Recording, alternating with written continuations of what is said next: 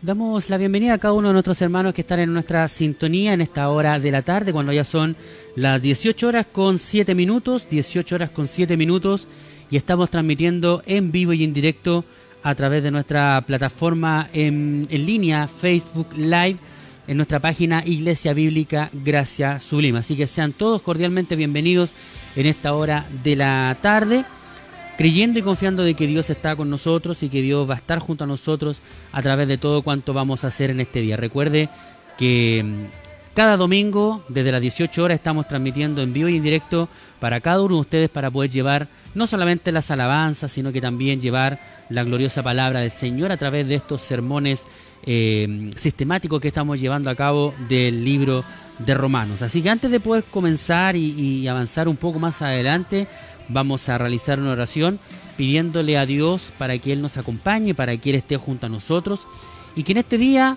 Él se glorifique en medio de nosotros, que en este día Él pueda tocar nuestras vidas, pueda moldear nuestros corazones y que todo cuanto podamos realizar, que siempre va a ser algo mínimo en comparación a lo que Dios ha hecho con nosotros, pueda ser de un agrado para nuestro Dios. Así que le invito a que donde usted se encuentre, me acompañe para que oremos al Señor. Padre, te damos gracias en esta hora de la tarde, porque tú estás con nosotros, porque tú nos has bendecido, porque en este día nos has dado la oportunidad, Señor, de disfrutar junto a nuestras familias, de poder estar, Señor, disfrutando de lo que tú has hecho para nosotros. Padre, te agradecemos, te glorificamos. Te pido que en esta hora todo cuanto vamos a realizar a través de este programa, a través de estos medios, Señor amado, Señor amado, a través de estas redes sociales, sea tu nombre glorificado en medio de nosotros, Señor. Que no seamos nosotros, sino que sea tu nombre enaltecido en este lugar. Padre, lleva, Señor, bendición a cada hogar que está viendo este programa. Lleva, Señor amado, cada uno de los hermanos y hermanas que va a estar compartiendo con nosotros. Lleva esa paz, la tranquilidad que ellos necesitan, que yo necesito para poder seguir adelante confiando plenamente en ti. Dios amado, te lo pedimos, te lo clamamos todo en el nombre de Cristo, nuestro amado y bendito Salvador. Amén. Y amén. Estamos agradecidos del Señor por esta oportunidad que Él nos concede para poder estar compartiendo un domingo más junto a ustedes en este programa Iglesia en línea. Recuerde que todos los días domingos estamos llevando a cabo este programa, estamos realizándolo a través de nuestra iglesia y por supuesto iglesia que pueda que puede ministrar nuestro pastor Pablo Sepúlveda y que tengo la responsabilidad de poder llevar a cabo a través de estos medios y llegar a sus hogares a través de las plataformas que nosotros ocupamos como es eh, el Facebook y también por supuesto eh, YouTube. Así que agradecemos al Señor por esta oportunidad que Él nos concede y confiamos de que Dios va a estar con nosotros, confiamos de que Dios va a ministrar a su pueblo en esta hora a través de la palabra. Yo le quiero pedir que en este día usted pueda estar muy atento a la palabra. Eh, todos los días domingos hemos estado avanzando poco a poco en este maravilloso libro como es la carta de Pablo a los romanos. Y hoy día no va a ser la excepción, sino que una vez más vamos a ser confrontados por la palabra. Una vez más vamos a ser ministrados por ella, una vez más vamos a ser transformados por medio de la palabra del Señor. Así que yo le ruego que usted pueda permanecer en sintonía, pueda desde ya buscar la palabra del Señor, pueda buscar su Biblia, para que juntos podamos estar compartiendo de lo que Dios quiere entregar a su pueblo en el día de hoy. Así que desde ya yo le invito a que pueda compartir la publicación, le invito a que usted pueda estar eh, llevando la palabra a muchos otros lugares. No se avergüence, sino que tenga esta oportunidad de poder llevar la palabra. Eh, hay muchos lugares que necesitan. Hay muchos hogares donde no tienen la oportunidad de recibir la palabra del Señor y nosotros queremos ser ese medio que Dios está usando para poder llevar la palabra a muchos lugares que lo necesitan eh, a través de su palabra, que sea su palabra la que transforme, que su palabra sea la que obre en los corazones de todos sus hijos.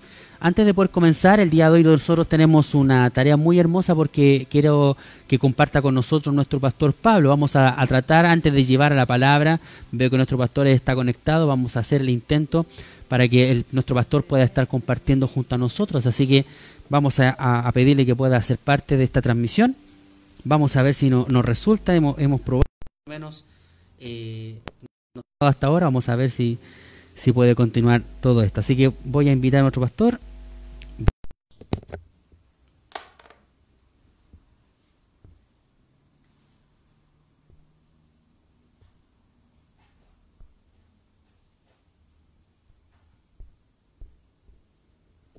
Vamos a ver, vamos a ver en esta hora si nos resulta para que podamos escuchar a nuestro pastor. Vamos a hacer la conexión ahora.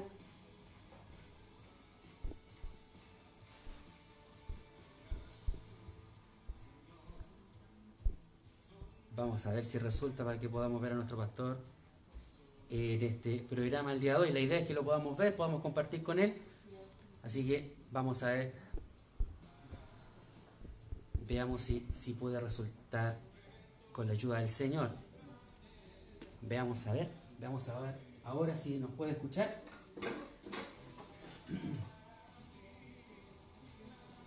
Veamos.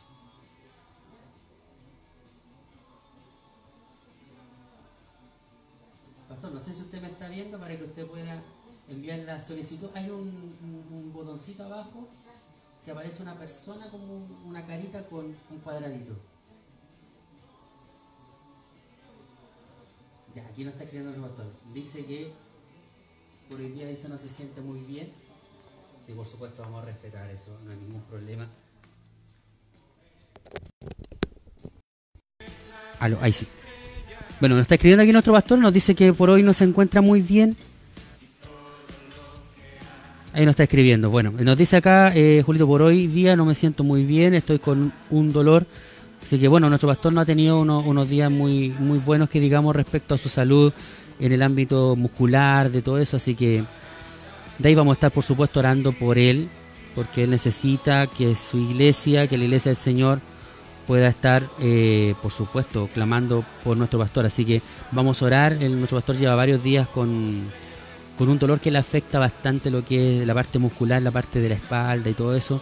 Así que vamos a estar orando por él. Así que nuestro pastor no se preocupe, quédese con nosotros y por supuesto que vamos a estar orando para que Dios pueda estar junto a usted en este día. Así que, bueno, vamos, dice aquí, nos dejamos para el otro domingo. Muy bien, mi pastor, el otro domingo vamos a estar compartiendo con usted eh, con la ayuda del Señor, por supuesto. No tengo la menor duda de que Dios le va a fortalecer, le va a ayudar para que podamos estar ese día eh, adorando y bendiciendo el nombre del Señor. Así que tranquilo, pastor, un abrazo fraterno para usted, un abrazo para su familia, un abrazo para todos quienes le acompañan en esta hora que Dios le esté bendiciendo grandemente a nuestro pastor y creemos de que Dios eh, va a estar poco a poco obrando porque sabemos de que esto todos sabíamos que esto iba a ser eh, no iba a ser fácil pero confiamos de que Dios quien va a estar eh, cumpliendo su promesa de que va a estar con los suyos. Así que esperamos que el Señor prontamente lo pueda restaurar y pueda estar también con nosotros disfrutando de la palabra que tanto él tanto le gusta que es disfrutar de la palabra del Señor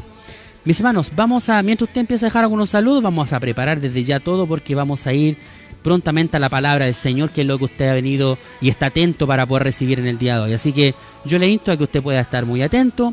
Recuerde, busque la palabra del Señor hoy día que la vamos a tener en el libro de Romanos, libro de Romanos capítulo 1, en el versículo número 18. Vamos a estar en el día de hoy, del versículo 18 hasta el versículo 32. Vamos a compartir en el día de hoy, domingo, un nuevo mensaje para eh, compartir junto a cada uno de ustedes. Así que eh, siga con nosotros, vamos a ir a una nueva alabanza. Déjenos sus saludos, déjenos sus comentarios y creemos de que eh, vamos a ser bendecidos. Así que si tienen algún pedido de oración, escríbanos también, porque al término de este programa también vamos a estar orando por todas aquellas peticiones que han llegado y que van a seguir llegando porque sabemos de que hay mucha necesidad en el pueblo de Dios.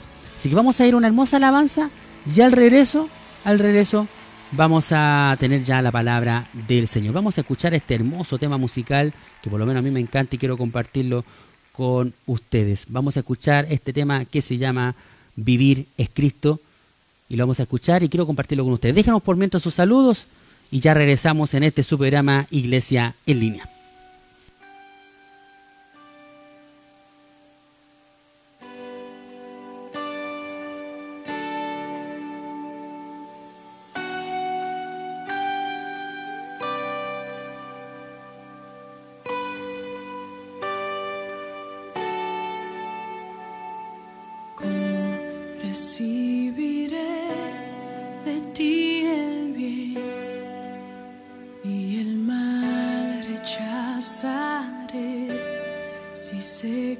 Tú eres Señor,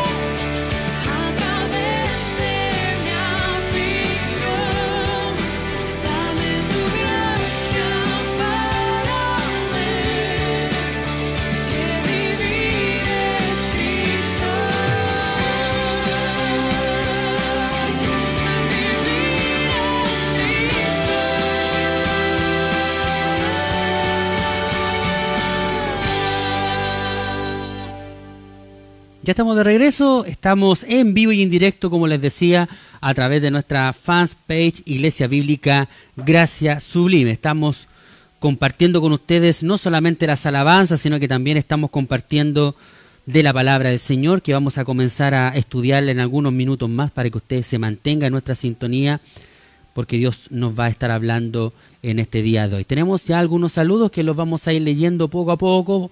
Si empezamos obviamente el, el mensaje, usted siga con nosotros, escríbanos también, porque obviamente a nuestro pastor, sobre todo a nuestro pastor, palabras de ánimo le van a servir muchísimo. Así que primero que todo, reitero mis saludos a nuestro pastor Pablo Sepúlveda, a su esposa, a nuestra pastora Mónica, a sus hijas, que Dios les bendiga, que Dios eh, pueda fortalecer grandemente a nuestro pastor en esta situación que él se encuentra, confiando en todo minuto de que Dios está con él, que Dios está fortaleciéndolo y que Dios está ayudándolo en todo este proceso que está llevando a cabo. Quiero saludar también en esta hora a aquellos que se están conectando y nos están dejando sus saludos, como es el caso de nuestro hermano Juan Gamonal Rodríguez. Dios le bendiga a mis hermanos en este día. Un saludo al pastor Pablito y un abrazote, escribe. Así que un saludo para usted, nuestro hermano Juan Gamonal, desde San Carlos. Un abrazo para él y su familia. Eh, tenemos un saludo también acá de nuestra hermana Jennifer Chávez. Hola mi hermano Julio, bendiciones para usted y su familia.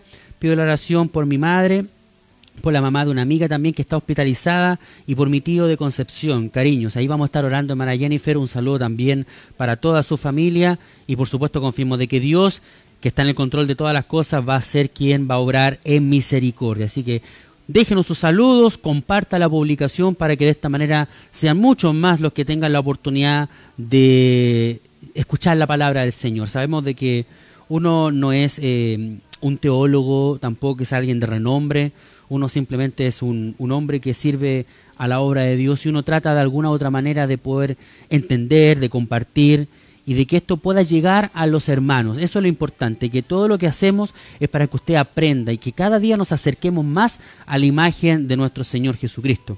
Así que ahí va un abrazo gigante para todos mis hermanos que me están viendo, un saludo afectuoso para todos ellos y esperando de que Dios esté con nosotros. Antes de entrar de lleno a la palabra, quiero aprovechar esta oportunidad de agradecer porque en realidad hoy día se realizó la campaña para poder reunir los alimentos no perecibles y, la verdad que fue una hermosa bendición que llegaran varios hermanos acá a la iglesia para poder llegar con su aporte para ir en ayuda de la familia de la fe. Así que estamos muy contentos, nuestro pastor siempre ha estado muy preocupado de esta situación y creemos de que Dios también va a fortalecer aquellos hogares que han dado sin esperar nada a cambio, sino que lo han hecho porque de verdad sienten de poder eh, apoyar la obra del Señor y por supuesto eh, escuchar también la voz de nuestro pastor que él nos dice hay que preocuparse de esto y ahí la iglesia tiene que estar ahí preocupada de esta situación. Así que gracias a todos los hermanos y hermanas y, gracias porque de verdad hay mucha preocupación respecto a esta situación. Así que si usted quiere, quiere aportar, si usted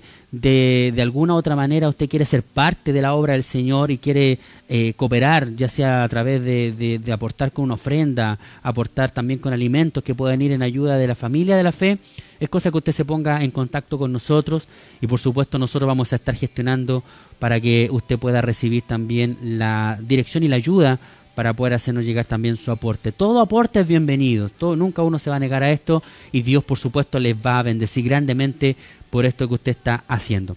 Vamos a ir entonces al texto que vamos a ocupar de base en el día de hoy. Vamos a ir directamente al texto que vamos a ocupar de base, así que quiero que usted esté muy atento, vaya a buscar su Biblia por mientras en el libro de Romanos, repito, Romanos capítulo 1. Vamos a leer un extracto bastante largo, bastante extenso y vamos a leer hoy día desde el versículo 18 hasta el versículo 32. Ahí vamos a tener la palabra en el día de hoy. Romanos capítulo 1, del versículo 18 al versículo 32. Y la palabra del Señor dice así en el nombre de nuestro Señor y Salvador Jesucristo. Porque la ira de Dios se revela desde el cielo contra toda impiedad e injusticia de los hombres que detienen con injusticia la verdad porque lo que de Dios se conoce les es manifiesto, pues se lo manifestó, pues Dios se lo manifestó.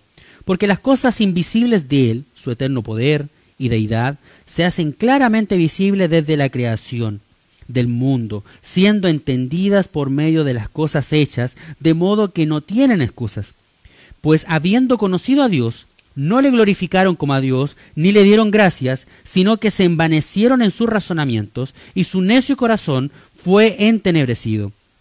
Profesando ser sabios, se hicieron necios, y cambiaron la gloria del Dios incorruptible en semejanza de imagen de hombre corruptible, de aves, de cuadrúpedos y de reptiles por lo cual también Dios los entregó a la inmundicia en las concupiscencias de sus corazones, de modo que deshonraron entre sí sus propios cuerpos, ya que cambiaron la verdad de Dios por la mentira, honrando y dando culto a las criaturas antes que al Creador, al cual es bendito por los siglos. Amén. Por esto Dios los entregó a pasiones vergonzosas, pues aún sus mujeres cambiaron el uso natural por el que es contra la naturaleza.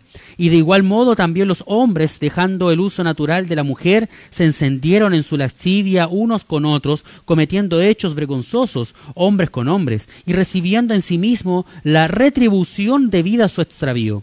Y como ellos no aprobaron tener en cuenta a Dios, Dios los entregó a una mente reprobada para hacer cosas que no convienen, estando atestados de toda injusticia, fornicación, perversidad, avaricia, maldad, lleno de envidia, homicidios, contiendas, engaños y malignidades, murmuradores, detractores, aborrecedores de Dios, injuriosos, soberbios, altivos, inventores de males, desobedientes a los padres, necios, desleales, sin afecto natural, implacables, sin misericordia, quienes habiendo entendido en el juicio de Dios que los que practican tales cosas son dignos de muerte, no solo las hacen, sino que también se complacen con los que las practican. terrible y tremendo texto que vamos a usar en el día de hoy. Muy terrible por el hecho de que el tema del día de hoy que vamos a estar tratando es, en este caso, el diagnóstico de Dios a la humanidad y la desobediencia del hombre.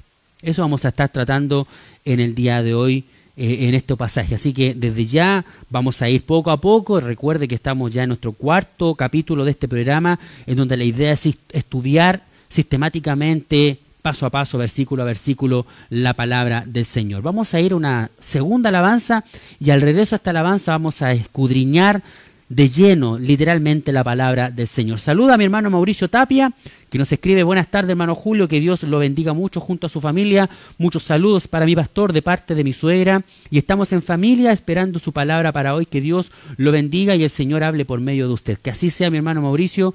Traemos algo esbozado, pero creemos de que Dios tiene que en esta hora obrar en los corazones de los que están escuchando. Así que gracias, un afectuoso saludo también para usted. Vamos entonces a escuchar un nuevo cántico de adoración al Señor para que sigamos adorando, bendiciendo al Señor en esta hora de la tarde.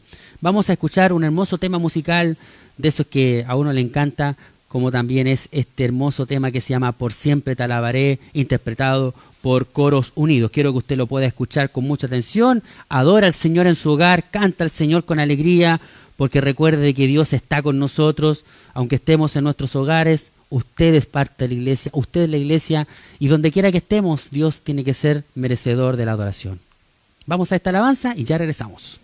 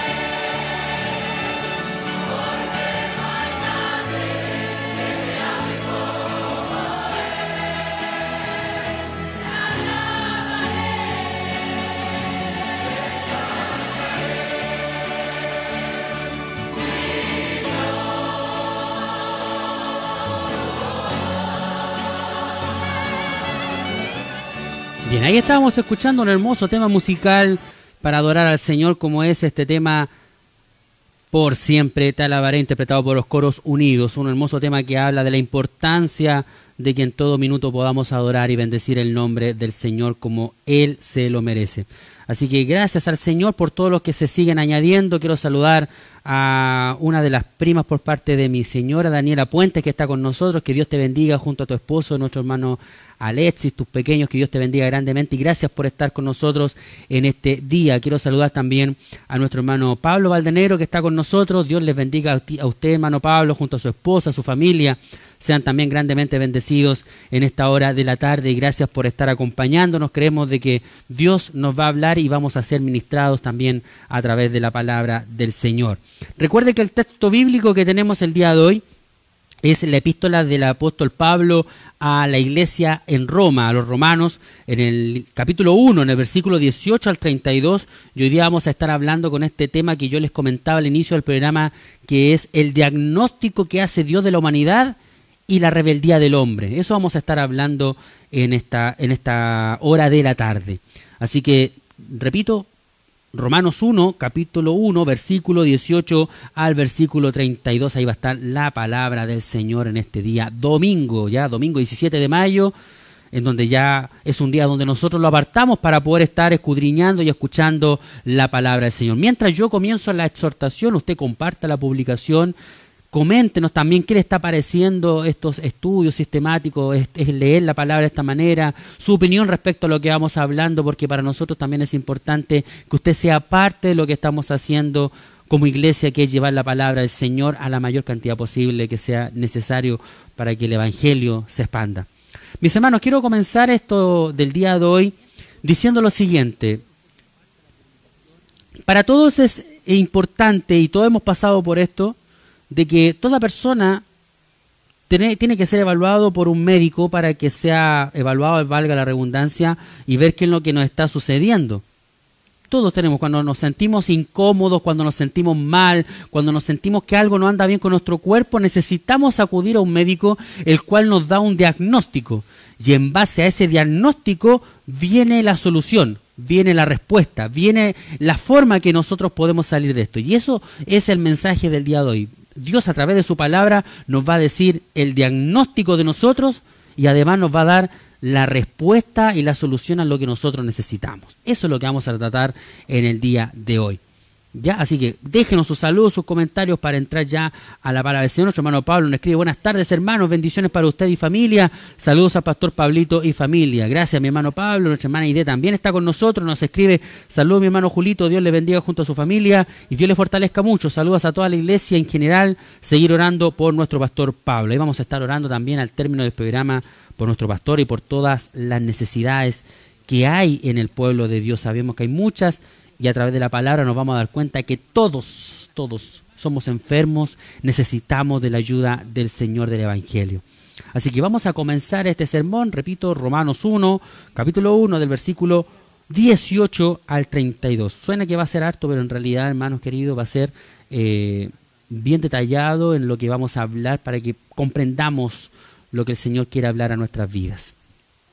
Por lo tanto, lo que hoy vamos a estar viendo entonces es este diagnóstico de lo que hace el apóstol Pablo, bueno, por medio del Espíritu Santo, a través de Dios, para dar a conocer a la iglesia cuál es la necesidad que tiene el hombre. Eso es lo que nos da a entender Pablo, cuál es la necesidad que tiene el hombre en estos minutos para poder llevar adelante la solución, porque no podemos hablar de algo de solución sabiendo que no sabemos cuál es el problema. Tú no puedes tomar un medicamento sin todavía saber qué es lo que tú tienes. Y eso es lo que Pablo nos enseña a través de estos versículos. Tú tienes que entender el problema, la enfermedad que está ocurriendo en tu vida para recién ahí entender por qué tú necesitas el Evangelio del Señor. Eso es lo que nos da a entender Pablo a través de la carta que escribe Pablo a los romanos. Hoy, hermanos, veremos como que Dios nos quiere hacer una tomografía y nos quiere hacer una tomografía espiritual de lo que está ocurriendo a nosotros como condición humana. Pablo nos está explicando por medio del Espíritu de Dios por qué el mundo donde usted está viviendo está como está. Así que este no es un diagnóstico de Pablo, recuerde que este diagnóstico es de Dios sobre lo que Él ha provisto para poder solucionar el problema del ser humano. De eso se trata este pasaje. Así que este pasaje, hermano querido, es el fondo negro que hace brillar con todo su esplendor la palabra del Evangelio. Esto es lo que hace este, estos versículos. Es un fondo oscuro, negro, muy sombrío, pero a través de este pasaje nosotros podemos ver brillar la luz del Evangelio. Recordemos un poquito lo que hemos entendido a través de algunos pasajes atrás. ¿Qué es el Evangelio? El Evangelio sabemos que es una buena noticia. Pero tenemos que comprender, hermano, que la buena noticia comienza con una mala. Yo no te puedo dar una buena noticia sin antes entender cómo llegar a eso a través de la buena, a través de la mala primero. Y eso es lo que vamos a empezar, porque tengo que empezar con algo. Así que la buena, la buena noticia tiene que partir sí o sí, aunque a ti te duela, aunque a ti te complique, tiene que partir con una mala. ¿Cuál es la mala noticia? Pablo dijo que el Evangelio es poder de Dios y lo vimos en el capítulo anterior, en el, programa anterior. Pablo dijo que el Evangelio es poder de Dios. ¿Y para qué? Para salvación. Y ahora, del 18 en adelante, Pablo quiere explicar cuál es el peligro del cual nosotros tenemos que ser salvados. ¿Por qué dice él que la buena noticia es el poder del Evangelio para salvación? ¿Salvación de qué? ¿Qué ¿De qué nos quiere salvar el Señor? Pablo nos dice a través de estos pasajes que tenemos un problema con la justicia de Dios. Eso nos está diciendo Pablo a través de este pasaje. Tenemos un problema con la justicia de Dios. Aunque tú no lo quieras reconocer, aunque a mí no me gusta reconocerlo, aunque el doctor te diga que estás enfermo y tienes que hacer reposo, a ti no te gusta y no quieras hacerlo, pero estás enfermo. Aunque no nos guste, tenemos que reconocer que somos enfermos y que necesitamos la ayuda del Señor. Necesitamos del Señor, necesitamos del Evangelio para solucionar ese problema que nosotros tenemos. Y ese problema lo puede resolver Dios. Parece, parece que Pablo se detuvo en el versículo 17 que ocupamos el, el capítulo anterior para poder explicarnos por qué era necesaria la intervención de Dios para poder salvar al hombre. Mira lo que dice el versículo 17, porque en el Evangelio la justicia de Dios se revela por fe y para fe, como está escrito, más el justo por la fe vivirá. Aquí se detiene para poder explicarnos por qué era necesaria la intervención de Dios para salvar al hombre. Así que Dios revela la justicia de Dios porque nos provee por medio de Jesucristo. Por eso nosotros somos justos, somos justificados por medio de la fe. Así que vamos a tratar tres puntos a través de estos pasajes. Lo primero que vamos a leer va a ser la acusación de Dios contra la humanidad. Imagínense que esto es un, un juzgado y vamos a ver lo primero, lo que Dios tiene que decir a nosotros. Vamos a leer detalladamente, vamos a ir poco a poco para que usted vaya entendiendo lo que el Señor quiere hablarnos en el día de hoy. Primero que todo, todos estamos bajo la ira de Dios. Eso es lo que a ti te tiene que quedar claro, iglesia querida. Todos estamos bajo la justicia de Dios. No hay creyente o no creyente que esté alguien fuera de esto, no. Todos estamos fuera, estamos, perdón, estamos en la justicia de Dios, todos por causa de nuestra naturaleza, por nuestra impiedad y por causa de nuestra injusticia. Así parte el Evangelio. Todos estamos bajo la ira de Dios por causa de esto.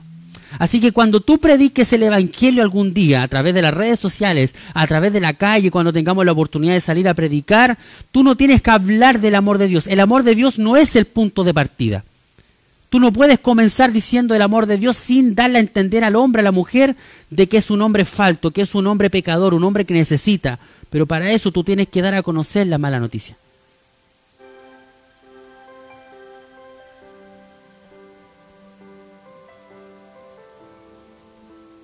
Tenemos que entender que Pablo, cuando comienza, Pablo quiere explicar de qué se trata el Evangelio. Él no comienza hablando del tremendo amor de Dios para los suyos. No, él habla de la ira. Así parte Pablo.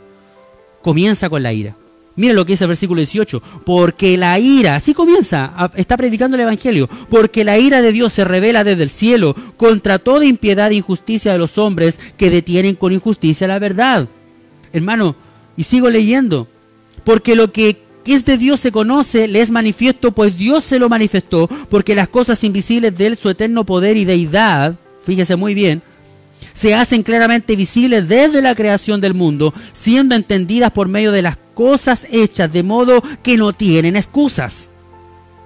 Hermanos, Dios hace visible lo que es imposible. ¿Qué es lo que para el hombre es imposible? El poder, el poder eterno de Dios, la divinidad que Dios tiene. Te hago una pregunta, ¿cuál es el cargo que Dios tiene contra el humano? ¿Qué es lo que Dios tiene contra el hombre, contra la mujer? ¿Qué Dios tiene contra ti?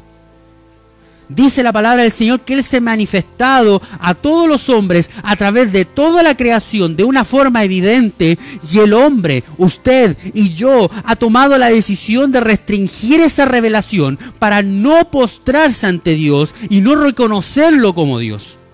Eso es lo que el hombre trata. El hombre trata de sacar a Dios del trono que le corresponde para ponerse a sí mismo en el lugar que le corresponde a Dios. No quiere reconocer que Dios es quien merece gloria. No quiere el hombre reconocer que Dios merece adoración, que es quien sustenta la creación. Dios, hermano querido, no sé si te has percatado. Dios ha dejado sus huellas, ha dejado, como dijo Miguel Núñez, ha dejado sus marcas dactilares, hermanos queridos, en todo lo que ha hecho y le ha dado al hombre la capacidad para poder entender esa evidencia. Pero el hombre no lo hace. No quiere hacerlo.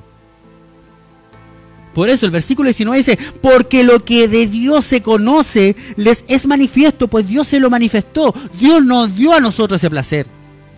Hermano, no hay que ser teólogo, no hay que ser alguien especial para poder decir que Dios existe. No, Dios nos ha dotado a ti y a mí, a pastores, hermanos, eh, líderes, nos ha dotado para llegar a esa conclusión de que Dios sí existe. Conclusión que podemos concluir, valga la redundancia, ¿de qué manera? Al contemplar lo que Dios ha hecho. De esa manera tú te puedes percatar de que Dios existe. Aunque muchos se nieguen a eso. Hermano, la naturaleza nos da a entender que Dios existe es poderoso, es alguien maravilloso, es alguien que está ahí. La naturaleza habla sola. Hermano, tenemos que entender algo que tú quizás no lo has pensado, pero yo no lo había pensado de este modo hasta poder comprender la palabra de esta manera como la comprendo ahora y estoy compartiendo contigo en esta hora de la tarde. ¿A qué me estoy refiriendo? ¿A qué me estoy refiriendo en esta hora a través de, de lo que te estoy hablando? Pablo en aquel tiempo, él no tenía microscopio. Pablo no tenía un telescopio para poder mirar las estrellas. Pablo, aunque no tenía nada de eso, no tenía un teléfono para entrar a internet, pero ahora sí Pablo dice que el conocimiento que se tenía de Dios, que él tenía, era suficiente para llegar a la conclusión que toda la creación no era el resultado de un golpe, de un accidente, de un choque de moléculas. No. Pablo dice que no es así. Hermano, todo tiene un efecto, tiene una causa, y esto lo hablo en el colegio. Lo que tú haces es causado por algo que sucedió. Así que todo efecto, como tiene su causa, y la causa tiene que ser suficientemente clara para explicar el efecto, tenemos que preguntarnos entonces hoy día, ¿qué tipo de causa es la que debe haber producido el efecto de este universo maravilloso y de nosotros dentro de él? No me respondas ahora y me digas de que no, hermano Julio, a través del Big Bang chocaron las partículas, este Big Bang hace millones de años y esto ocurrió una, una evolución geomorfológica, una evolución de tipo eh, física y crearon las moléculas que hoy día vemos y se juntaron y crearon al hombre. No, no me vengas con esa respuesta. Todo tiene una explicación. La silla que yo tengo que ocupar se construyó porque alguien la hizo. No es que alguien golpeó dos moléculas y apareció una silla. No, eso no existe. Sugel Mechelen dijo lo siguiente en un sermón que predicó ocupando uno de estos versículos. Él dijo que esto lo semeja a dos hombres que van subiendo una montaña y se encuentran con un jardín maravilloso de manera sorpresiva. Eso lo explica en este caso este hombre. ¿Y sabe lo que dice él, este predicador, muy que Dios lo ha usado para la gloria de Dios? Él dice lo siguiente. Uno de ellos era creyente, el otro no era creyente. El creyente, ¿sabe lo que dice? Oh, me gustaría darme cuenta y llevar este ejemplo a muchos para que se den cuenta de cuán grande fue Dios, porque Dios fue quien hizo esto, porque es algo hermoso lo que estoy viendo. Pero ¿sabe lo que dice el, el, el inconverso, el inconverso, el ateo, el que no cree en Dios? ¿Sabe lo que dice? Él dice, ¿sabes qué? El escéptico, ¿sabes qué? Yo no creo que esto haya sido producido por Dios. Yo creo que esto fue producido por cambios geológicos, morfológicos, y esto llegó a tener el jardín que tenemos ahora. Así que el escéptico, para poder entender y creer de que Dios existe, ¿sabe lo que hace el escéptico? El ateo, ¿qué es lo que primero que te dice? Quiero conocer a Dios. Quiero ver a Dios. Quiero ver al, al jardinero que hizo esto. Es como cuando pasas por una casa y te das cuenta que el jardín está hermoso y te quieres contactar con él para que te haga el mismo jardín. Eso hace el escéptico. Pero ¿sabes lo que hace el creyente? El creyente no tiene necesidad de llamar al jardinero, porque sabe que el jardinero lo hizo y basta con ver la creación para darse cuenta de lo maravilloso que Dios ha hecho. Me basta con ver el jardín. El problema del ateo, ¿sabes cuál es? El ateo no es un problema intelectual. Él no hizo una averiguación científica a través de las evidencias y llegó a la conclusión de que Dios no existe. Él no hizo un cálculo matemático. No, el científico no hizo eso. Al ateo le repugna, le da asco la idea de que Dios existe. Como que lo rechazan con el solo hecho de escuchar a Dios, inmediatamente ponen un paralelo, ponen una muralla. Y por tanto, ¿qué es lo que hace el ateo? Prefiere no creer, prefiere creer que no existe Dios. Habla con cualquier ateo y te vas a dar cuenta que este es verdad lo que te digo. Pregúntale por qué es ateo. No, porque es imposible que Dios exista. Se niegan a la posibilidad de que Dios exista. Mira lo que dice el versículo 21 para continuar rápidamente. Pues habiendo conocido a Dios, mira lo que dice acá, por favor, pone mucha atención. Pues habiendo conocido a Dios, no le glorificaron como a Dios, ni le dieron gracias, sino que se envanecieron en sus razonamientos y su necio corazón fue entenebrecido. Hermano, escucha muy bien, el hombre padece de un problema grave de deshonestidad intelectual. Nos, nos, hacemos los intelectuales, nos hacemos los tontos, nos hacemos los que no sabemos y los que quebramos ni quebramos ni un huevo. El hombre cree que no conoce lo que sí conoce. ¿Y sabe por qué quiere negar esto? Porque si él se hace leso, no tiene para qué honrar a Dios. No tiene para qué dar gloria, no tiene para qué dar la honra porque sabe que Dios no existe según su argumento. Pero no es así. No hay argumento que valga. Hermano, tú que me estás escuchando, independiente de la iglesia que seas, independiente de tu creencia, eh, porque a lo mejor puede haber alguien que cree en otra cosa que me está viendo. Hermano, Él nos creó. Dios nos creó. Dios nos sostiene cada segundo de nuestra vida. Dios mueve y hace latir nuestro corazón porque es Él quien nos mantiene. Él es Él quien nos da el aire cada día. Es Él quien nos da el alimento para proveer a sus hijos, a sus hijos cada día. Él nos da la capacidad para poder trabajar y desenvolvernos en esta sociedad. En Hechos capítulo 17, Pablo en uno de sus viajes, Pablo dice que Dios es quien da vida y aliento, hermanos, a todos, porque en Él vivimos, nos movemos y existimos. Es Él quien nos mueve. Te, te puedo decir algo, hermano, con mucho cariño. ¿Sabías que si Dios un día nos dejara solos, si Él algún día se le ocurriera dejarnos solos, por un instante nos diera la espalda, ponte en ese minuto por un instante nos diera la espalda, ¿sabes lo que ocurriría? Nos desintegraríamos en el espacio. Nos haríamos polvo en el espacio. Recuerda lo que dije. Hechos. En Él vivimos. En Él nos movemos. Y a través de Él somos lo que somos. Pero el hombre, ¿qué es lo que ha decidido? El hombre decidió vivir como si Dios no existiera. Y vuelvo al versículo 21 sino que se envanecieron en sus razonamientos y su necio corazón fue entenebrecido. O sea, negar a Dios en un mundo creado por Él tiene consecuencias. Porque obligatoriamente, iglesia querida, te lleva, lleva al hombre, a la mujer, quien sea, a plantearse otras alternativas absurdas del por qué estamos aquí, quién hizo todo lo que está a nuestro alrededor, alternativas con las que nadie puede vivir coherentemente. Y eso entorpece el razonamiento humano. ¿Tú crees que la gente llegó a la conclusión de que esto fue el Big Bang por fórmulas matemáticas? No. Son deducciones, son teorías, simplemente teorías, es lo mismo que la teoría de la evolución. Teorías. Y toda teoría tiene una falla. Te invito a que lo leas, que estudies. Te vas a dar cuenta que la teoría de la evolución tiene una falla. Hay algo que permitió que el hombre razonara y que lo alejó de los mamíferos. Te lo digo porque soy profesor. Hay algo que alejó eso. Pero ese, ese, ese ser que, que aparece ahí, que es el eslabón perdido, no se ha podido descubrir por qué. Porque todavía no han llegado. Son teorías, hermano. El Big Bang igual, si yo te pregunto, ¿qué produjo esto? Esas moléculas que chocaron, ¿quién las hizo? No, nadie me ha sabido responder eso. Así que todo esto ha decidido que el hombre cuando niega esto, busca otra alternativa. La idea es lograr una, una solución a ese problema. Hermano, es como querer cruzar, y este ejemplo me encantó cuando lo encontré. Esto es como que alguien quiere cruzar una avenida que es muy transitada ¿Y sabe lo que dice esa persona que quiere cruzar la avenida? Dice, yo sé que los autos son imaginarios, son una ilusión, así que voy a cruzar igual. Es imposible, tú lo estás dando cuenta. tú ves los autos como andan para allí y para acá. Por todo esto, dice Pablo que se revela la ira de Dios desde el cielo contra los hombres. Hermano, no olvidemos algo que es importante, que lo hemos recalcado en todos estos eh, programas que llevamos de los días domingos. Dios es santo.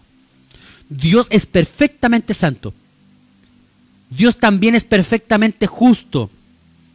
Y bajo esa premisa, no puede reaccionar con indiferencia ante la necedad y la rebeldía del corazón humano. Dios no puede hacer como si no pasa nada.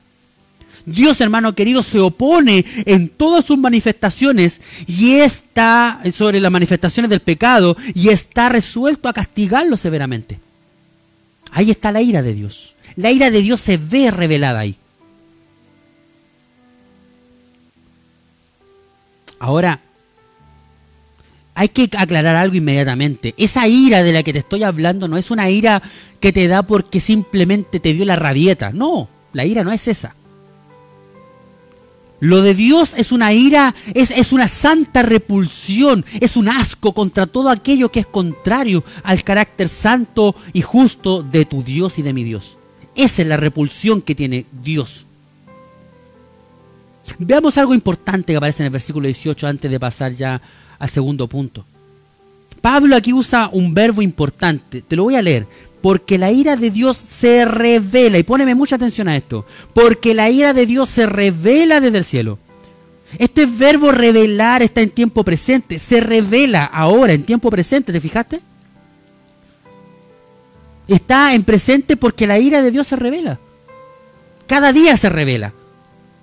Hermano, Existe un juicio, sí, existe un juicio futuro en el que Dios va a revelar su ira con todo su poder contra aquellos que decidieron mantenerse al margen hasta el final, desafiando la soberanía de tu Dios y de mi Dios. Pero no es, es de esa falsa ira que te estoy hablando de Dios, de la que Pablo está hablando acá, sino que te estoy hablando de una ira que se está revelando aquí, ahora, contra toda impiedad y contra toda injusticia de los hombres que con injusticia restringe la verdad, dice el versículo.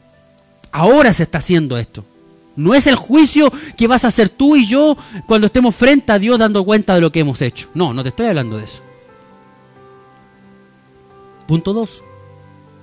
Luego de entender lo que Dios tiene contra su iglesia, contra su pueblo, contra la humanidad, vamos a ver la ira divina, que la ira divina se revela dejando que los hombres van a recibir sus consecuencias. ¿Cuáles son las consecuencias? Veámoslas. Pablo nos dice en estos versículos que te voy a leer a continuación, que aquí, que Dios entregó a la raza humana a seguir la inclinación de sus corazones. Mira lo que dice el versículo 24, por lo cual también Dios los entregó a la inmundicia. Versículo 26, por esto Dios los entregó a pasiones vergonzosas. Versículo 28 dice acá, y como ellos no aprobaron tener en cuenta a Dios, Dios los entregó a una mente reprobada. ¿Te fijas? Los entregó. Ahora la pregunta que te hago, ¿por qué Dios los, entregó? ¿Por qué motivo Dios los entregó? Pablo aquí en estos versículos da tres razones. Veamos las tres razones. Primero, de versículo 22 al 24, vemos de que cambiaron la gloria de Dios por los ídolos.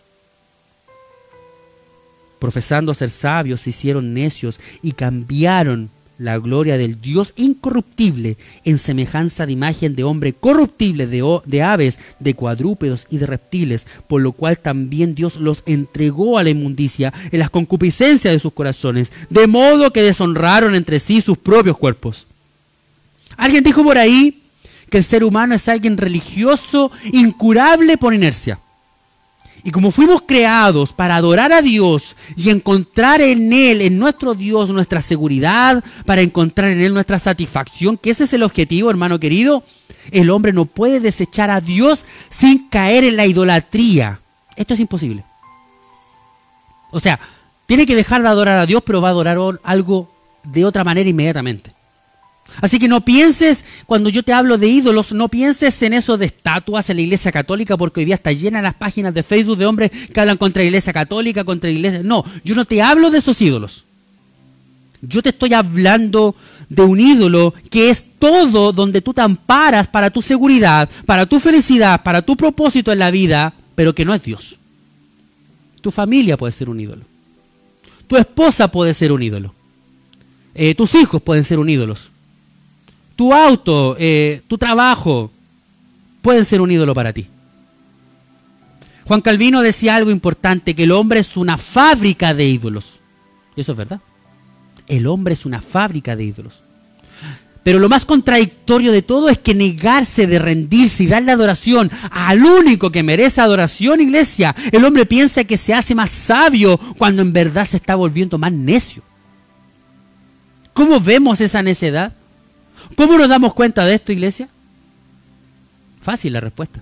En el hecho de cambiar la gloria de un Dios que es incorruptible y lo tomamos a semejanza de hombre que es corruptible. Imagínate cómo bajamos la gloria de Dios. Lo dejamos de alguien que es incorruptible, lo asemejamos a algo que es corruptible. Como por ejemplo aves, cuadrúpedos, reptiles. Imagínate. Y me dicen que no son necios. Pablo pareciera que aquí estás ci- citando el Salmo 106. Te lo quiero leer, por favor. Salmo 106. Se asemeja, parece que fuera así. Mira lo que dice el Salmo 106. Versículo 20. Así cambiaron su gloria por la imagen de un buey que come hierba. Hablando de lo que ocurrió con el pueblo de Israel. Cambiaron la gloria de Dios y lo asemejaron a un buey que simplemente come hierba.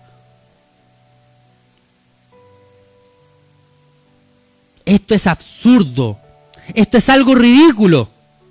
Pero esa es la necedad de la que llega a tener el hombre cuando rehúsa a reconocer lo que es evidente. ¿Qué es lo evidente? Que Dios merece ser adorado, que Dios merece ser honrado, que Dios debe ser glorificado. Y el hombre se niega a esta verdad.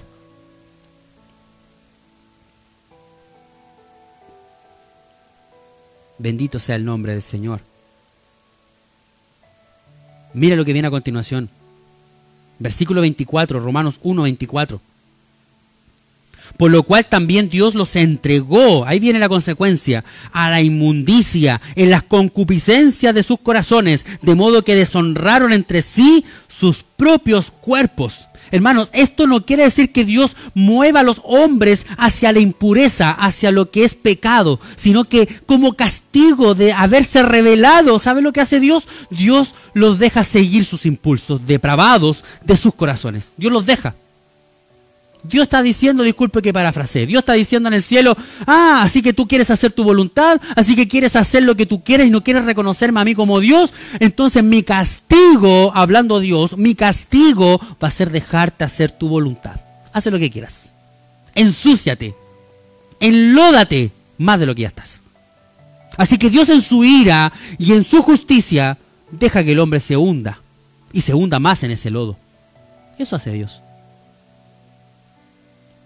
¿Cómo es posible, hermano querido, que hoy día un tipo cualquiera ocupe las redes sociales, YouTube, Facebook, lo que sea, ocupe la televisión, programas abiertos a la hora que sea y pueda decir, ¿sabes qué? A partir de hoy día soy un gato y ahora hay que tratarlo como un gato. ¿Cómo se te ocurre? Mañana quiero ser un perro y quiero que todos me traten como un perro. Eso es lo que está ocurriendo hoy en día. El hombre, yo no nací como hombre, así que ahora quiero que sea que me siento como mujer y quiero que me llamen, yo no soy Julio, ahora soy Julia. O sea, hermano, eh, la dignidad humana se perdió totalmente porque el punto de referencia se perdió. Nosotros, nosotros, usted y yo, no somos cucarachas. No somos delfines, no somos vacas, no somos pollos, no somos aves, hermano, porque solo nosotros, usted y yo que me está viendo en esta hora, fuimos creados, ¿sabes cómo dice el libro de Génesis? A la imagen y semejanza de Dios. Así que cuando esa gloria de Dios es pisoteada, no va a pasar mucho tiempo sin que la dignidad del hombre sea, sea pisoteada también. Bendito es el Señor. Así que ahí tenemos lo primero respecto al por qué Dios los entregó. Porque cambiaron, en este caso, los ídolos. Veamos el segundo motivo por qué Dios los entregó. Dice, porque cambiaron la verdad de Dios por la mentira. Versículo 25 hasta la mitad del 26 dice así en el nombre del Señor. Ya que cambiaron la verdad de Dios por la mentira, honrando y dando culto a las criaturas antes que al Creador, el cual es bendito por los siglos. Amén. Por esto Dios los entregó a pasiones vergonzosas. ¿Se da cuenta? Cambiamos la verdad de Dios. ¿Y por qué la cambiamos? Por la mentira. Hermano, adorar a Dios como Dios si tú realmente dices que le adoras, es ver las cosas como son, como son realmente. Por lo tanto, es vivir conforme a la realidad que Dios nos manifiesta, si tú dices adorar a Dios. Así que si el hombre decide adorar y servir a las criaturas, está abrazando la mentira como si fuera la verdad absoluta. Porque ninguna criatura, escúchame muy bien, ninguna criatura es más digna de adoración que aquel hombre maravilloso, aquel ser maravilloso que las creó. Esto produce, hermano querido, una severa distorsión de la realidad. Que tú adores a una criatura más que a tu Dios. Ahora, la pregunta es, ¿cómo puedo saber lo que está bien y cómo puedo saber lo que está mal si no tengo un punto de referencia? Porque ahora lo que está ocurriendo hoy día en nuestra sociedad es que lo que yo pienso está bien. Y si alguien no me hace caso, me siento ofendido. Eso está ocurriendo hoy en día.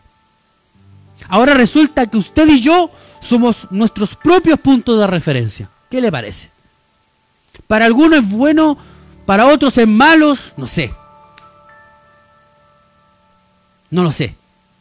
Mi pregunta que te hago en esta hora, ¿qué es bueno y qué es malo entonces? ¿Qué es lo bueno y qué es lo malo? ¿En base a qué me voy a regir para saber lo que es bueno? Hoy día se celebra en el mundo el, el tema del orgullo gay. Y mostraban algunos que pesa esto, igual se juntaron a celebrar y todo eso. Mi pregunta es, ¿por qué yo tengo el derecho, la obligación de poder entenderlos, de abrazar ese pensamiento? Porque según ellos eso es respeto. ¿Y dónde está mi respeto? Lo que yo creo, adorar a Dios, que para mí Él es todo. ¿Dónde está eso? ¿Te das cuenta de lo que trato de decirte, iglesia, en esta hora? ¿Te das cuenta, hermano? Qué tremendo entender esto. Esto a mí me va a traer muchos problemas, yo lo tengo claro. Pero los verdaderos que de verdad adoran al Señor me van a escuchar porque esta es la palabra de verdad. Así que eso a mí no me importa mucho. Lo importante es que adoremos al Señor, pero conforme a lo que Él nos instauró. Así que usted y yo podemos ocupar nuestro pensamiento como punto de referencia. Así que el resultado de todo esto es que Dios los entregó a pasiones degradantes. Esto nos lleva, hermano querido, automáticamente al tercer punto. En base a eso que hicieron, los lleva a pasiones degradantes. Mira lo que dice el 26, en la mitad en adelante hasta el versículo 28 pues aún sus mujeres cambiaron el uso natural por el que es contra la naturaleza. Y de igual modo también los hombres, dejando el uso natural de la mujer, se encendieron en su lascivia unos con otros, cometiendo hechos vergonzosos, hombres con hombres, y recibiendo en sí mismo la retribución debida a su extravío. Y como ellos no aprobaron tener en cuenta a Dios, Dios los entregó a una mente reprobada para hacer cosas que no convienen Así que ahora vamos a ver el último punto. Cambiaron las prácticas sexuales que son naturales por las que eran contrarias a la naturaleza. Pablo nos está diciendo en estos versículos que la homosexualidad es una manifestación de hasta dónde puede llegar la raza humana en su distorsión de las cosas, al tratar de intercambiar la gloria de Dios por la vanagloria de la criatura, al intercambiar la verdad por la mentira, porque es más evidente que el hombre fue creado para la mujer y la mujer para el hombre. Eso es lo que me enseña la palabra. En ninguna parte de la escritura me señala que el hombre fue creado para el hombre y la mujer fue creada para la mujer. Hermano, aquí Pablo ocupa términos muy duros, muy fuertes, para poder referirse a la homosexualidad. Aquí Pablo habla de que son pasiones vergonzosas, que son antinaturales, que es una conducta extraviada, lo que trae un castigo de Dios. Todo esto significa que la perversión sexual en sí misma es un castigo. Así que no piense que por hablarlo, por castigarle y decirle al homosexual que cambie, va a cambiar. No, porque esto es el castigo que está recibiendo por la actitud que él ha tomado. Pero quiero aclarar algo ya que me están escuchando muchas personas hoy en día. Que este programa después se ve en YouTube.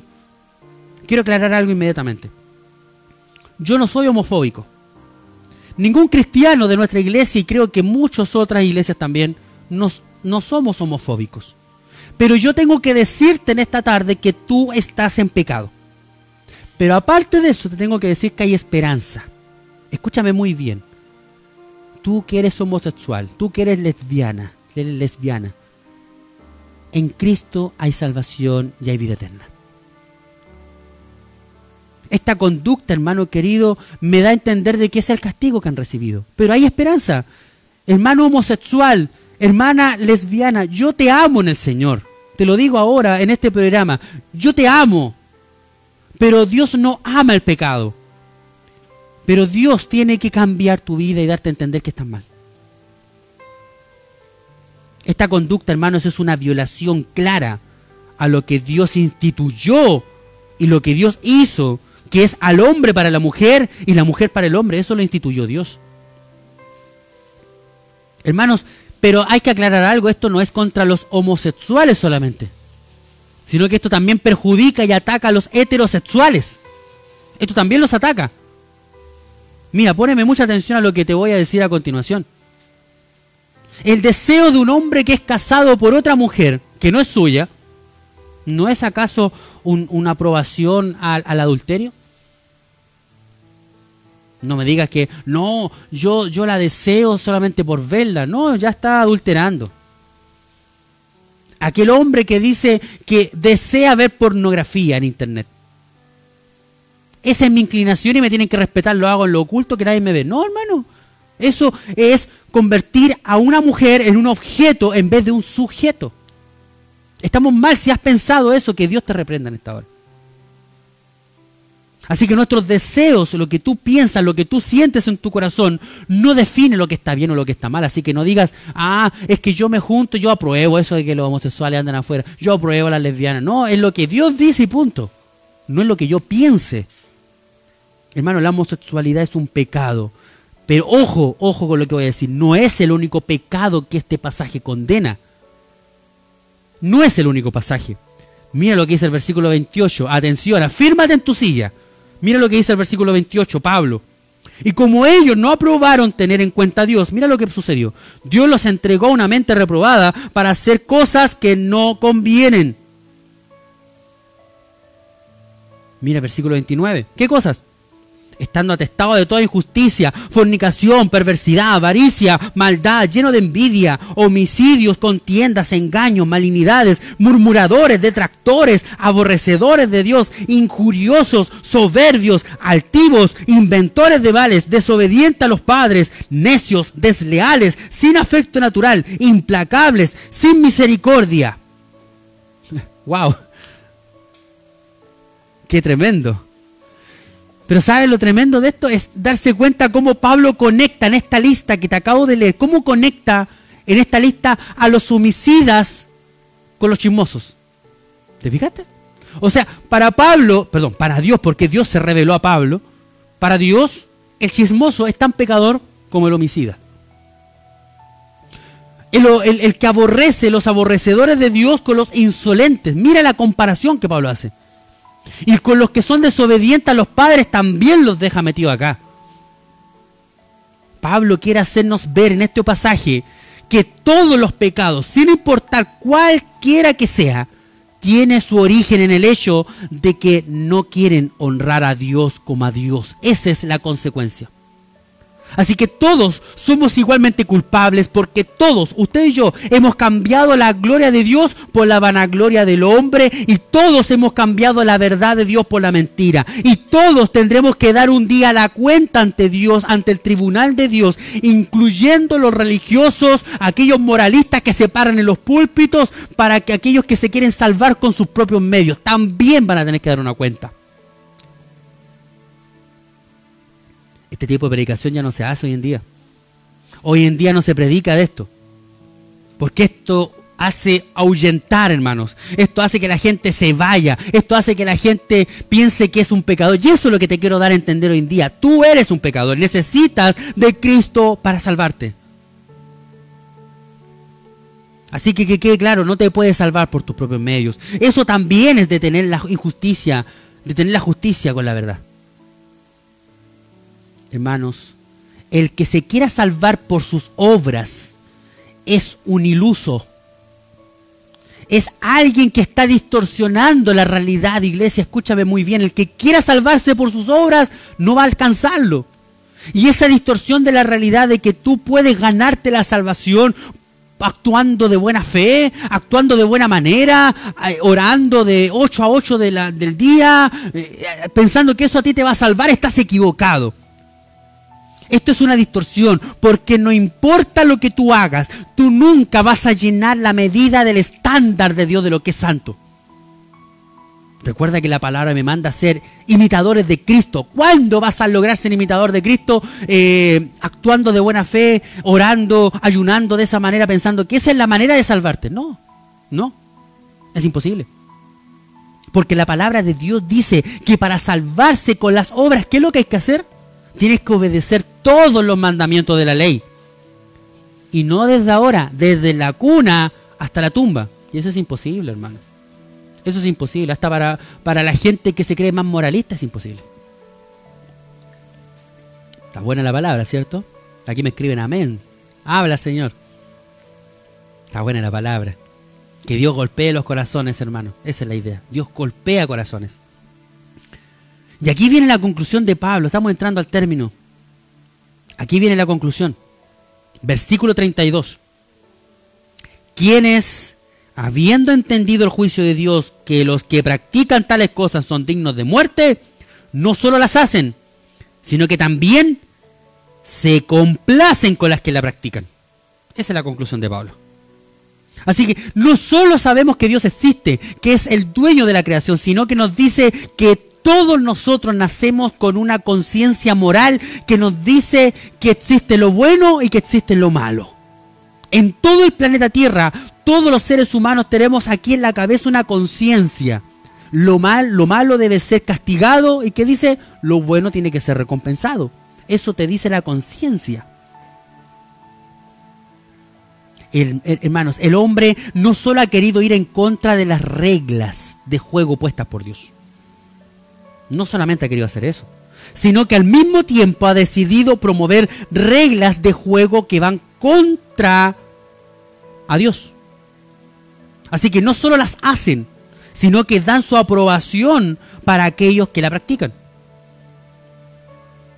¿Te hago una pregunta? ¿Por qué hoy día veía por ahí, por qué hay heterosexuales que van a esos eventos del orgullo gay? Porque hoy día hay heterosexuales que compartieron en Facebook un montón de propaganda apoyando a los gays, a los homosexuales, a las lesbianas y todo aquello. ¿Por qué? Porque eso te deja como alguien de mente abierta.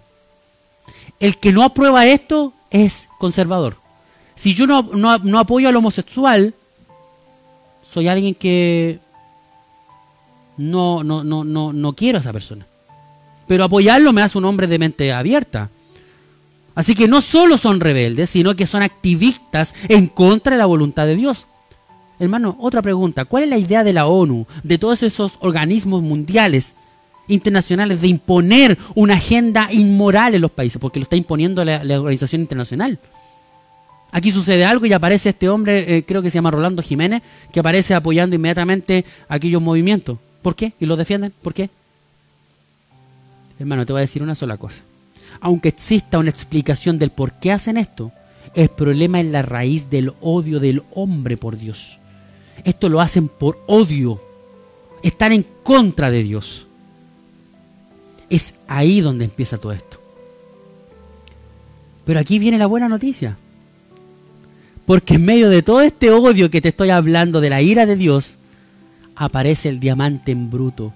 Ese diamante que brilla a través del Evangelio y que brilla en toda su intensidad. Porque todo lo que Pablo ha dicho hasta aquí es para poner en contexto lo que aparece en el versículo 16 y 17. Porque, después de haber explicado esto, porque no me avergüenzo del Evangelio, porque es poder de Dios para salvación a todo aquel que cree, al judío primeramente y también al griego, porque en el Evangelio la justicia de Dios se revela por fe y para fe, como está escrito, mas el justo por la fe vivirá. ¿Ves?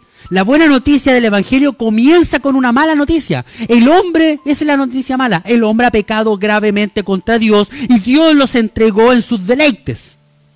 Pero, pero, estoy cerrando hermano, no te preocupes. Pero, veamos lo que Dios hizo para poder resolver este problema. La palabra entregar en la carta de Pablo a los romanos aparece cuatro veces. Tres veces ya la vimos. La vimos en este capítulo. Los entregó. ¿Sabe dónde aparece la cuarta? Mira lo que aparece en el libro Romanos. Entonces, ¿qué diremos a esto? Si Dios está por nosotros, ¿quién estará contra nosotros? El que no eximió ni a su propio Hijo, sino que lo entregó por todos nosotros, como no nos concederá también con Él todas las cosas. Hermano, el mismo Dios que entregó a una humanidad pecadora seguir esos impulsos en su corazón, ese mismo Dios entregó, y soy enfático en esa palabra, así como entregó a la humanidad en sus deleites, ese mismo Dios entregó a su Hijo y cargó sobre él la ira omnipotente y terrible que tú y yo merecíamos esa ira que era por nuestro pecado, para que todo aquel, dice la palabra, que en él crea no se pierda, mas tenga vida eterna. Dios a él, a Cristo, lo entregó. Gloria al Señor. Hermano, todos los pecados que aparecen en Romanos capítulo 1 van a ser perdonados solo por creer en Cristo.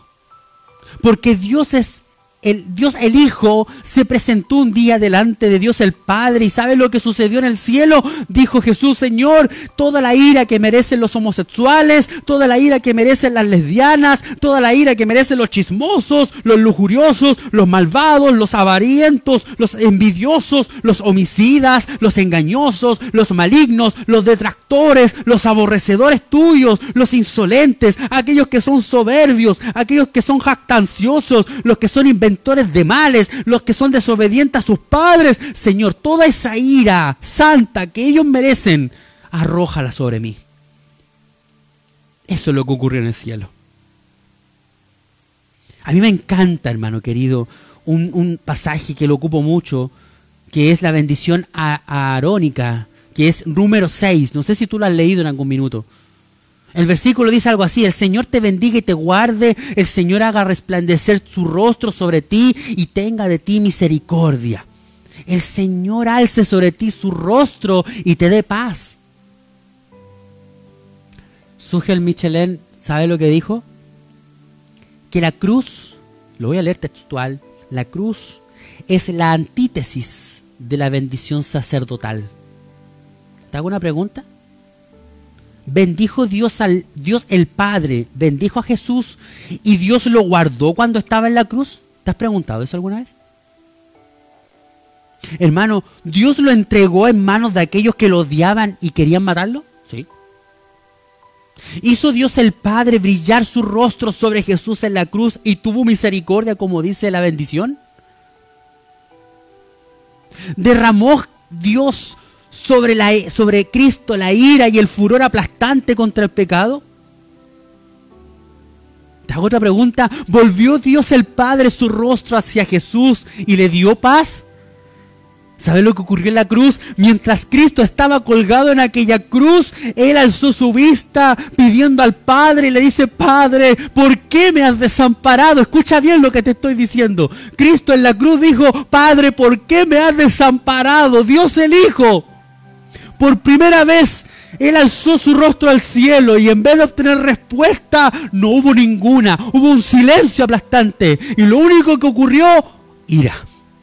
Ira ira, ira, ira e ira cayó sobre Cristo. El rostro de Dios se ocultó de él. Hermano, por un minuto Cristo tomó el efecto de nosotros para que Dios sobre él cayera la ira que debería haber caído sobre nosotros. Esa ira que tú y yo merecíamos por causa de nuestros pecados lo recibió nuestro Salvador Jesucristo. Este es el mensaje del Evangelio. Este es el mensaje del Evangelio, que aquel que no conoció pecado, dice su palabra, por nosotros se hizo pecado, para que nosotros fuésemos hecho justicia de Dios en él. Bendito es el Señor. Hermanos, Dios resolvió el problema causado por el hombre. Dios resolvió ese horrible intercambio del hombre que cambió lo que le pertenecía a Dios, lo cambió. Cristo fue hecho maldición en la cruz para que nosotros fuéramos bendecidos por Dios. Hermano querido, hay esperanza para el pecador. Hay esperanza para ti, querido amigo homosexual. Hay esperanza para ti, amiga lesbiana. Hay esperanza para ti, amigo chismoso, amigo chismosa. Hay esperanza para ti, aquel pecador que cometa cualquier pecado. Hay esperanza. No importa cuál sea tu condición sexual. No importa cuál sea tu inclinación sexual. Porque hubo uno que quiso por mí padecer. Hubo uno que estuvo dispuesto a asumir nuestro lugar en aquella cruz por amor a nosotros. Así que no importa lo que tú pienses, no importa lo que tenga tu corazón. Aunque tú digas que Dios te odia, Dios odió a la humanidad en la vista de su Hijo Jesucristo. Y ahora por fe somos salvos para la gloria de Dios. Así que no importa cuál sea tu inclinación, hoy te invito a aceptar a Cristo como tu Salvador. Hoy te invito a acercarte y reconocer que eres pecador, que necesitas de esa gracia, que necesitas ser salvo por la gracia de Cristo. Hay esperanza. Pero esa esperanza tiene que ser buscando al Señor por sobre todo. Quiero que ores conmigo. Vamos a orar al Señor. Señor amado, te damos gracias. Porque grande es tu amor. Porque grande es tu misericordia. Qué hermoso es poder leer tu palabra y darnos cuenta del diagnóstico que tú has dado a los tuyos en este día. Somos una humanidad que está corrompida. Somos una humanidad, Señor, que está totalmente depravada. Pero en medio de todo esto, Señor, tu gloria, tu gracia se manifiesta en medio de nosotros. Dios amado, bendice a mis hermanos que me han escuchado. Bendice a aquellos que han estado atentos a tu palabra. Bendice a aquellos, Señor amados, pecadores como yo, Señor, ayúdanos para poder ser capaces de reconocerte a ti como único Salvador. Dios amado, las puertas están abiertas. Señor, toca la vida de aquel que me va a escuchar en algún tiempo más para que esta palabra pueda llegar a buena tierra. Tu palabra nos enseña la parábola del sembrador. Hoy hemos sembrado y creemos de que vamos a tener, Señor, la cosecha al ciento por uno. Señor, bendice a tu pueblo. Ayúdanos por misericordia para confiar y sostenernos en ti solamente. Gracias Señor te damos en esta hora. Y te pedimos tu bendición gloriosa dada en el nombre de Cristo, nuestro amado, bendito y dulce Salvador. Amén. Y amén, Señor. Vamos a ir a una alabanza y al regreso vamos a leer los saludos que nos han dejado nuestros hermanos. Y vamos a estar ya terminando nuestro programa del día de hoy. Que Dios les bendiga. Gracias por estar con nosotros. y creemos de que Dios una vez más va a seguir fortaleciéndonos a través de su palabra, porque eso hemos es hecho el día de hoy. Hemos buscado al Señor para recibir de su palabra, hemos buscado al Señor en este día para recibir de su sustento y creo que hemos sido fortalecidos a través de ella. Así que escríbanos sus saludos, vamos a leerlos todos, no vamos a saltarnos ninguno, vamos a leerlos todos para ir ya terminando nuestro programa en algunos minutos. Vamos a escuchar este hermoso tema musical, este himno muy antiguo que se llama Hubo uno que quiso por mí padecer.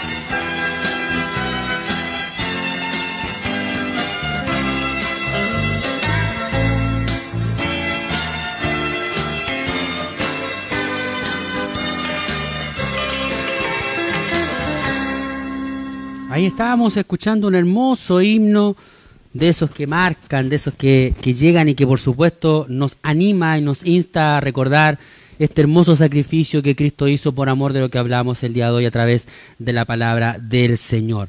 Hermanos queridos, antes de estar leyendo los saludos, que los vamos a leer ahora mismo, cuando ya son las 7.36, estamos ya en la hora de término de este programa. Eh, antes de ir a, leer los saludos, quiero a nombre, obviamente, primero, por supuesto, de nuestro pastor Pablo Sepúlveda, de todos aquellos que somos parte de la iglesia y bíblica Gracia Sublime, y por supuesto también a nombre de aquellos que son encargados a través de, encomendados por nuestro pastor, que en este caso es el hermano Julio Fuentes Burgo y su esposa, nuestra hermana Rosa Sepúlveda, a cargo de lo que es el alfolí de la iglesia. Eh, hoy día se recolectó una gran cantidad de alimentos que son no perecibles, incluso eh, todo lo que son también eh, apoyo para lo que es el aseo. Y de verdad yo he estado aquí todo este rato en la tarde y ha sido hermoso poder darnos cuenta del amor que hay en la iglesia Así que Dios bendiga su vida, hermano querido, que usted que se acercó aquí a la iglesia a dejar su donación, que lo hizo sin esperar nada a cambio, sino que simplemente para apoyar. Así que de verdad ha sido tremendo, han sido, ya han empezado a repartir algunos hogares, han llevado la bendición. Hasta yo toqué, nuestro hermano Pablo se acercó por acá y me vino a traer un, una agüita mineral, así que hermano Pablo, muchas gracias. Eh, de verdad es hermoso ver reencontrarnos un, momento incluso de, emoción, Aquí al, al llegar algunos eh, hermanos, llegó nuestra hermana Elcita, eh, llegó también nuestra hermana Giesmina. Eh, eh, es imposible no sentir emoción, alegría, un, un poco de, de, tristeza al abrazarnos acá, bueno, dentro de lo que se puede y entrar a la iglesia y, después de tanto tiempo sin hacerlo. Es, un, es, es una tristeza de emoción. Pero confiamos de que Dios va a darnos la oportunidad de que pronto volvamos a reencontrarnos y de que ya pronto toda esta situación va a pasar y vamos a reencontrarnos como de verdad nos gusta a nosotros que se estrechan en un abrazo apretado y desearnos bendición. Así que ya la bendición está repartiéndose de a poco, así que si usted todavía no ha tocado quizás de esas familias que necesitan, no se preocupe que vamos poco a poco también con la ayuda del Señor repartiendo. Mis hermanos, vamos a leer algunos saludos para ya estar entrando al término de este programa que ha sido maravilloso. Hemos tenido una muy linda audiencia y creemos de que hemos sido bendecidos por la palabra del Señor. Quiero leer un saludo desde acá. Veamos dónde quedé antes de ir a la palabra. Aquí. Nuestra hermana Elsa Ojeda, estoy demasiado feliz al poder ver a mis hermanitos. Bendición, hermano Julito, junto a toda su familia. Muchas gracias, hermana Elsa. Dios le bendiga también junto a su familia. Saludamos a nuestra hermana Patricia Cuervo. Hermosa palabra, hermano Julio. Bendiciones para todos. Y orar por nuestro pastor. Así es, vamos a estar orando ahora, mi hermana Patricia, por nuestro pastor y por todas las necesidades también que tenemos como iglesia y como nación. Eh, nuestra hermana Antonieta, que también la vimos hoy día, nos alegró mucho verla. Dios le bendiga, hermano Julito, muchas gracias, hermana Antonieta. Dios le fortalezca cada día. También quiero saludar en esta hora a nuestra hermana Aide nuevamente, que nos escribe, eh, amén, grande Dios, pero fuerte y celoso amor y fuego consumidor. Así es lo que hablamos en la palabra del Señor. Eh, también nos escribe, reciba cariñosos saludos de mi esposo, hermano Orlando, y la iglesia en general. Muchas gracias, hermana Aide. Un abrazo para usted y para toda su familia. Quiero saludar también en esta hora eh, veamos acá quién más tengo por acá. Nuestra hermana Elsa nos vuelve a escribir, el hétero apoya estos movimientos porque lleva doble vida, desgraciadamente, es lo que tocábamos hoy día a través de la palabra del Señor, hermana Elsa. Nuestra hermana Marta Paredes, que es también miembro de nuestra iglesia, gracias por estar con nosotros. Son un matrimonio maravilloso que vienen de Punta Arenas y están congregándose con nosotros. Mi hermano, que Dios le bendiga, que fue, que fue, que se escucha la palabra, muchos Saludos al pastor y familia, gracias del hermano Orlando y Marta. Gracias por estar con nosotros, mis hermanos. Un abrazo fraterno y seguiremos en contacto para seguir adorando el nombre del Señor. Nuestro hermano Alex Valdenegro, un granito de arena, varón, ya que Dios nos ha dado tanto. Así es, lo que estamos dando es lo que Dios nos ha dado simplemente. Así que si podemos retribuir en parte lo que Dios nos ha dado, bienvenido sea. Así que gracias a todos por la tremenda sintonía. Gracias por estar con nosotros, gracias por su ayuda, gracias por estar ofrendando de esta manera y les animo a que siga haciéndolo para la gloria del Señor. Vamos a orar, vamos a orar por todas las peticiones que han llegado y vamos a orar principalmente por nuestro pastor para que Dios prontamente lo restaure totalmente. Acompáñenme a orar en donde quiera que esté cuando ya son las 19 con 40 minutos. Señor, te damos gracias Porque en esta tarde tú has sido con nosotros, nos has acompañado, Dios amado, nos has provisto de una maravillosa palabra y has hablado a tu pueblo en este día a través de ella para poder darnos una vez más a entender del grave problema que tenemos nosotros como sociedad y como humanos. Pero sin embargo, pese a ese problema, tú nos das la salida, Señor, que es encontrarnos, Dios amado, a través de tu palabra, la solución que es el Evangelio Santo. Dios amado, yo te ruego, Dios de la gloria, que esta palabra que fue predicada en esta tarde pueda llenar corazones, Señor. Que esa palabra que va a ser escuchada más tarde llene ese vacío, ese corazón que quizás tiene necesidad tuya, Señor. Padre, bendice en esta hora. Y quiero orar muy especialmente por la vida de nuestro pastor, de tu siervo. Dios amado, tú conoces el dolor, la aflicción, Señor, las molestias que Él tiene en este instante, Señor amado. Pero más en esta hora clamo ante tu presencia porque creo que tú eres el único capaz de poder darnos, Señor amado, la solución a nuestros problemas, a nuestras dificultades, a nuestras enfermedades. Porque en ti reposa nuestra vida, en ti reposa nuestro corazón y nuestra confianza.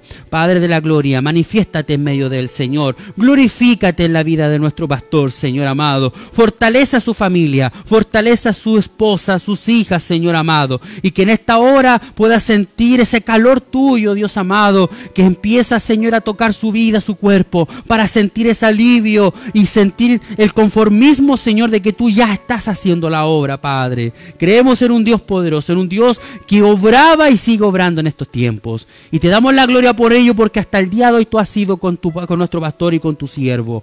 Padre, fortalecelo, levántalo, restáuralo para que prontamente pueda estar junto a nosotros adorando tu nombre. Padre, te bendecimos, te adoramos. Bendice cada una de las peticiones. Oramos por ese pequeño que nos entregaba la petición nuestra pastora, Señor amado. Ese pequeño Dios amado, para que tú que tienes en cuenta, bendícele, Señor Señor amado, en esta hora guárdale. Provea, Señor, de todo lo necesario para que tú puedas, Señor amado, glorificarte la vida de él y su familia. Bendice a cada familia de nuestra iglesia. Bendice a cada matrimonio, a cada familia, a cada uno de los hermanos que han estado con nosotros, aquellos que han aportado con esta canasta, Señor. Bendíceles, retribúyeles, Señor amado, en esta hora, porque sabemos que hemos dado de lo que tú nos has dado simplemente. Padre, te damos la gloria y la honra y te pedimos que nos acompañes a nuestros hogares, guardados y bendecidos bajo tu mano de amor y misericordia, con aquella bendición dulce dada en el nombre de Cristo, nuestro amado, bendito y suficiente Salvador. Amén.